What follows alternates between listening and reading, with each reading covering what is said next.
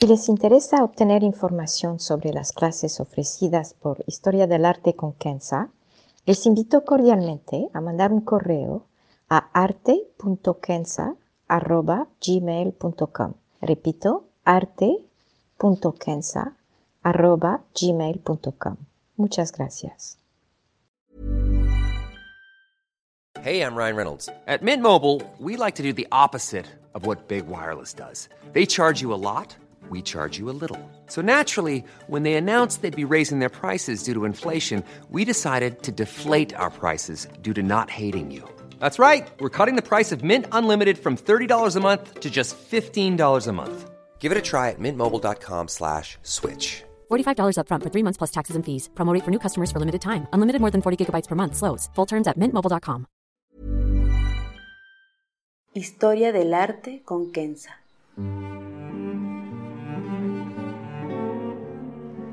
Una serie sobre el arte a través de la historia y las culturas. Se presentarán obras que trascienden el tiempo por su belleza y por lo que nos cuenta. Obras que encienden el asombro. Buenos días. Hoy vamos a ver la Victoria de Samothrace, una escultura que fue hecha en los siglos 3-2 a.C. Está de mármol y está en Le Louvre, en París. Es una estatua que no tiene cabeza, no se sabe por qué existe, qué victoria celebra, quién la hizo. Pero después de dos mil años, más de 40.000 personas la admiran cada día del año en Le Louvre. Unos 8 millones de personas al año la ven arriba de unas grandes escaleras y la admiran. Trataremos de entenderla, o por lo menos acercarnos a ella, a través de su belleza en cuatro puntos. El hecho que es una enigma, el arte helenístico, la noción de belleza de Platón y la estatua misma. Uno, una enigma. Lo que se sabe es que fue escultada en mármol en los siglos 3-2 a.C. Representa la victoria o Nike, sí, mismo que la marca deportiva. Nike es una de las diosas más antiguas del Partenón divino griego. Es una diosa mensajera que anuncia a los hombres una victoria declarada por los dioses. Fue descubierta en 1863 por el cónsul francés de la región sobre la pequeña isla de Samothrace, por esto el nombre, al norte del mar Egeo, en este tiempo parte del Imperio Otomano. Fue descubierta cerca de un santuario cuyo culto no conocemos, pero se sabe que, cosa muy rara en la Grecia antigua, era un santuario abierto a todos, es decir, esclavos, mujeres, niños, etc. Dicho santuario parece haber sido abandonado en la medida en que el cristianismo tomaba raíces. Ahora el arte helenístico.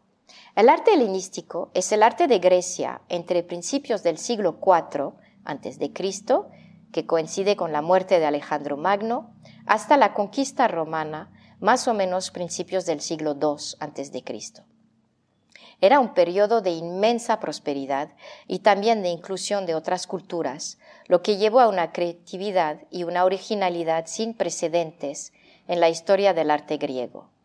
Algunos historiadores dijeron que era un periodo decadente después de la gloria y la perfección de la Grecia antigua. Pero hoy muchos, y soy una de ellos, se dan cuenta que es un periodo extraordinario de creatividad. Para mí, lo que dio lugar a esta belleza es el hecho que se integró nociones de belleza y técnicas del mundo exterior, del Oriente, del centro de Asia, de Egipto y más. Y fue en la arquitectura y la escultura que más se pudo apreciar este arte. La victoria de Samothrace es uno de sus mejores ejemplos. Punto 3. La noción de belleza de Platón. Para entender, o por lo menos apreciar la estatua, quiero hacer un pequeño resumen de la noción de belleza de Platón, una noción trascendental para entender el proceso creativo y las obras helenísticas. A grandes rasgos, y perdón a los filósofos por simplificar, la filosofía de Platón se basa en la dialéctica. A través de la dialéctica, es decir, falso, verdadero, ideas, su contrario, uno asciende hacia la verdad. La culminación de este proceso racional es la idea o la esencia de cualquier objeto o concepto. El mundo es sensible y por esta razón, como seres humanos, solamente vemos las apariencias de las cosas a través de nuestros sentidos. Así que con la dialéctica uno se mueve hacia el ideal. Un objeto es un objeto y en nuestra cabeza, usando nuestra inteligencia y no nuestros sentidos, podemos pensar, tener una idea de la forma ideal de este objeto. Eso tiene enorme implicación para el arte, para el proceso creativo y por ende para entender la belleza. Para Platón, entonces, para entender la esencia de cualquier cosa, se necesita el proceso de la dialéctica del amor. Esto me gusta. Espero que a ustedes también. ¿Qué es la dialéctica del amor? Para entender, hay que pensar en el amor, o diría yo de manera amorosa.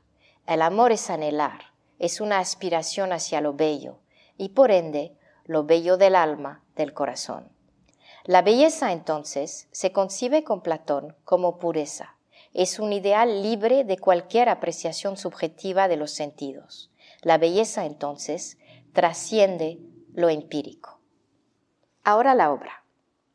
¿Cómo poner estas nociones en marcha para acercarnos a la victoria de Samothrace? Siguiendo a Platón, el arte griego se caracteriza por tener la capacidad de observar la realidad y trascenderla para crear lo ideal.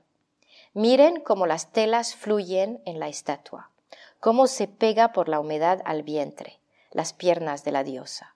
Seguro el escultor vio a señoras vestidas con telas ligeras caminando cerca del mar, sus telas al viento y recibiendo el rocío del agua.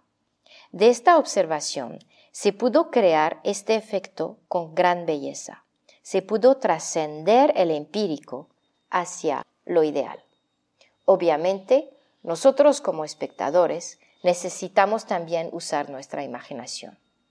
En la obra, nuestra diosa, que fijada justo en el momento en que aterrizaba sobre la parte frontal de un barco, lo ven en la base de la escultura, podemos apreciar sus movimientos, sus alas siguen abiertas. En este momento resplandece como el lazo entre el mundo divino y el mundo humano. Es la mensajera. En la realidad esto no existe. Así que cómo los escultores pudieron plasmar este momento de una diosa aterrizando sobre un barco en pleno mar sin modelo. Pero justamente es a partir de algo real, los pájaros, el mar, el efecto del viento, mujeres caminando, etc. Es decir, la observación que se puede trascender lo empírico para crear el ideal, presentando así una idea superior a la realidad, un objeto de belleza asombrosa.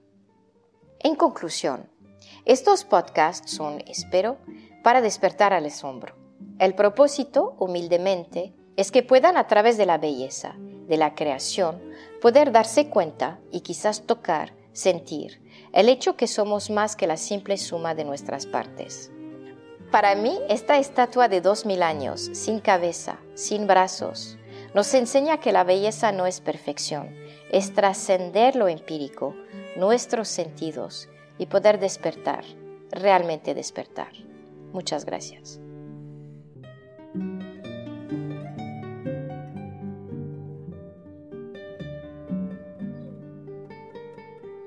Historia del arte con Kenza.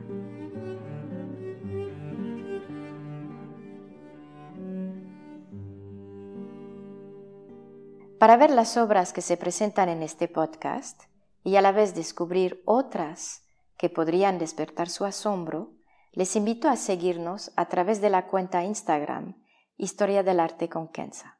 Gracias. Planning for your next trip?